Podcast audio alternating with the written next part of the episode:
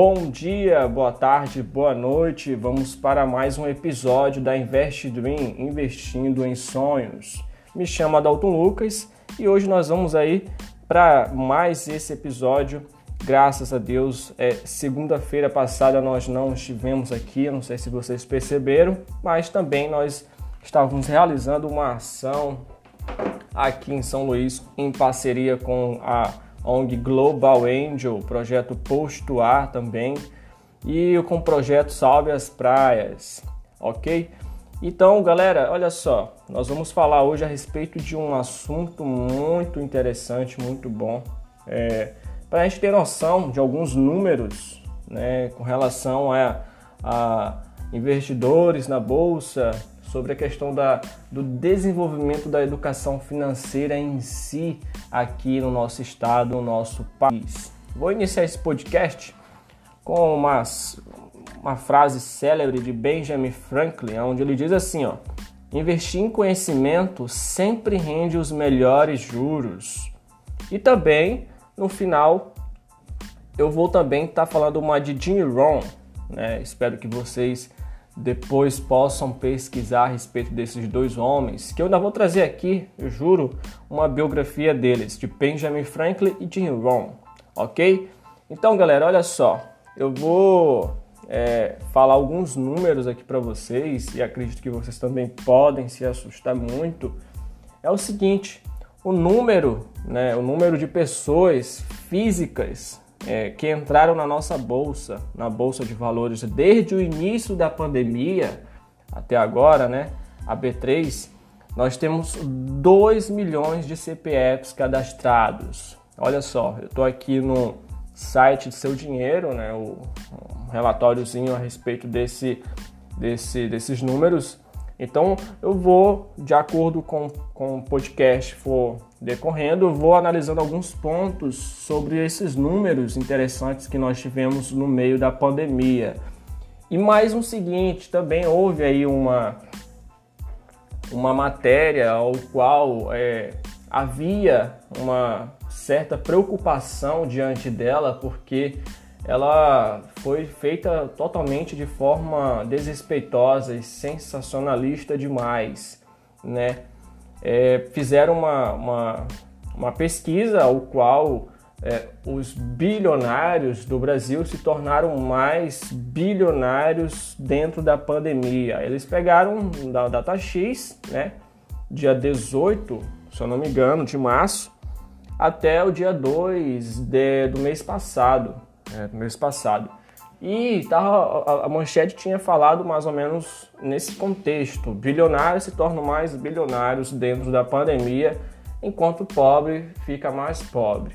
Né? Alguns desavisados, acredito que alguns que pensam sobre a questão de segregacionismo, né? que segregar as pessoas, a população, separar entre pobre e rico, ao qual houve uma grande discussão aqui durante esses dias aqui no nosso estado, é uma forma muito é, é, fácil de manipular as massas. Então, olha só, o dia 18 foi exatamente o dia que a bolsa perdeu quase que 30% né, do, do, do que houve, né, despencou geral. Então, houve para mais de seis circuit breaks durante essa crise que tivemos em março.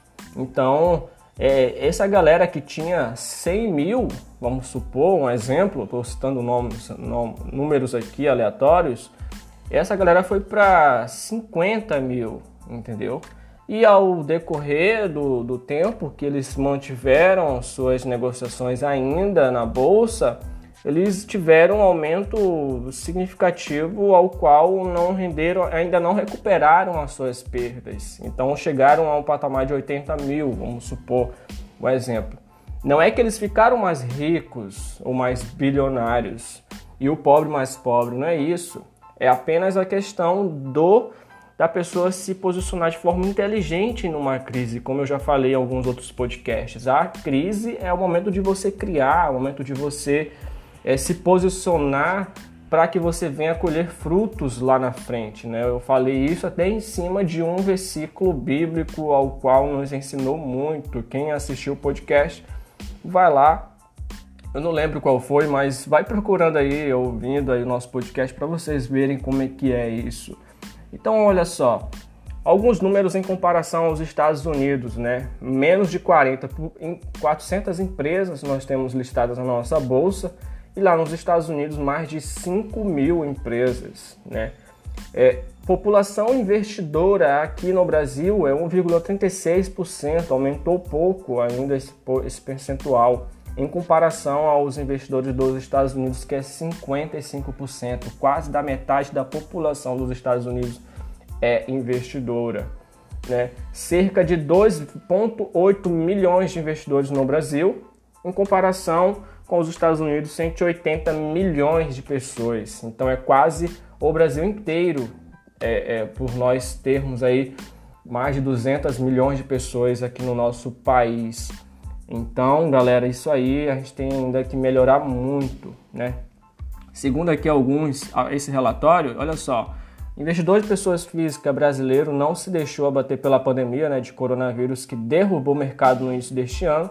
Segundo a B3, desde o início da pandemia, em março, mais de 300 mil pessoas físicas começaram a investir na bolsa, seja em ações, ETFs, ou fundos imobiliários ou BDRs. Né? Apesar do mês de março, quando o Ibovespa despencou quase 30%, como eu já falei, né? tivemos as negociações de ações paralisadas seis vezes pelo acionamento do circuit break. Né? Foram 223 mil novos CPFs na B3, aos quais se soma uma estimativa entre 80 mil e 100 mil CPFs ingressantes em abril dados que ainda não foram fechados, né? Então há uma grande estimativa que seja esse número bem maior. Então essa galera que é, soube, né, que poderia ser uma grande oportunidade ela entrar nesse momento de circuit break ou despencou geral, né, a nossa nossa bolsa, foi o momento dessas pessoas terem entrado onde os preços de algumas ações estavam super baratas, né?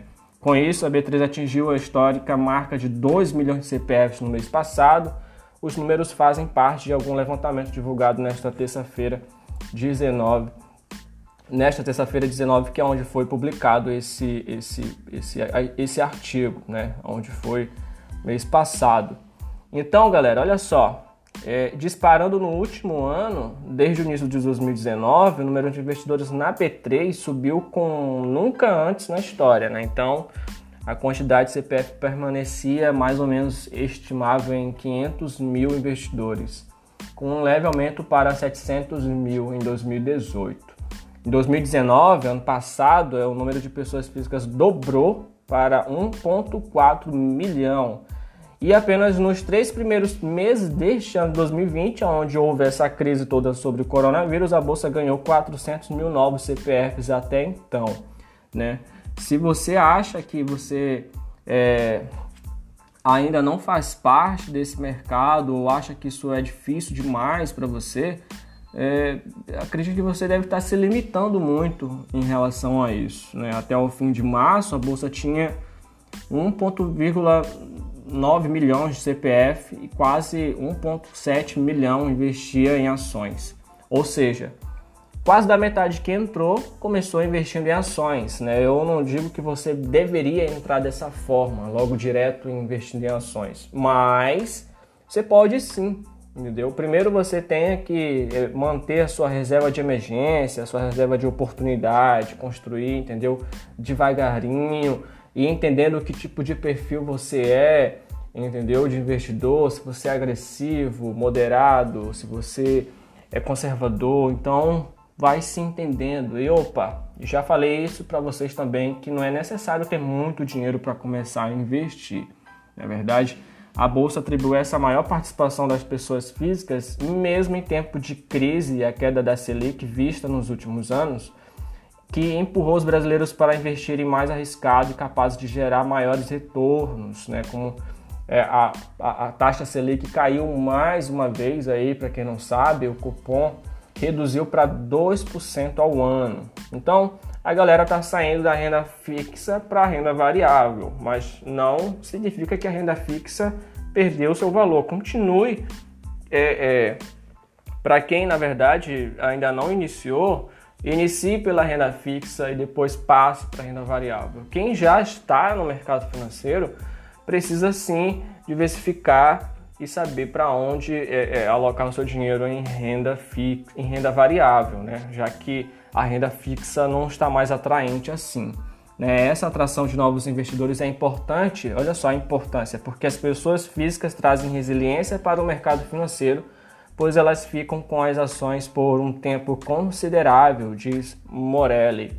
Então, isso ainda temos muito ainda o que aprender, muito o que comemorar ainda, galera. Olha só, números de pessoas entre idade, né, investidores bem mais jovens, mas ainda é predominante masculino, né? Faixa etária aí o perfil da bolsa mudou completamente e ficou mais jovem. Então, olha só, é, em 2013, 56% dos investidores pessoas físicas tinham mais de 60 anos. 24% tinha entre 40 e 59 anos e apenas 19 tinham 19% tinham entre 25 e 39 anos. Então, a participação dos mais jovens foi aumentando paulatinamente, né, ao longo dos anos, dos tempos, que a faixa etária entre 25 e 39 anos se tornasse a maior com 49% dos CPFs em março de 2020. Os maiores de 60 anos hoje são apenas 23%. Muito interessante isso, né? A faixa etária de pessoas jovens entrando dentro da bolsa, dentro do mercado financeiro, vem aumentando aí consideravelmente. Galera, Vamos ficar por aqui, né, podcast, para a gente não estender tanto assim. Eu vou ver se eu trago mais notícias a respeito desses números para vocês ficarem cientes, ok?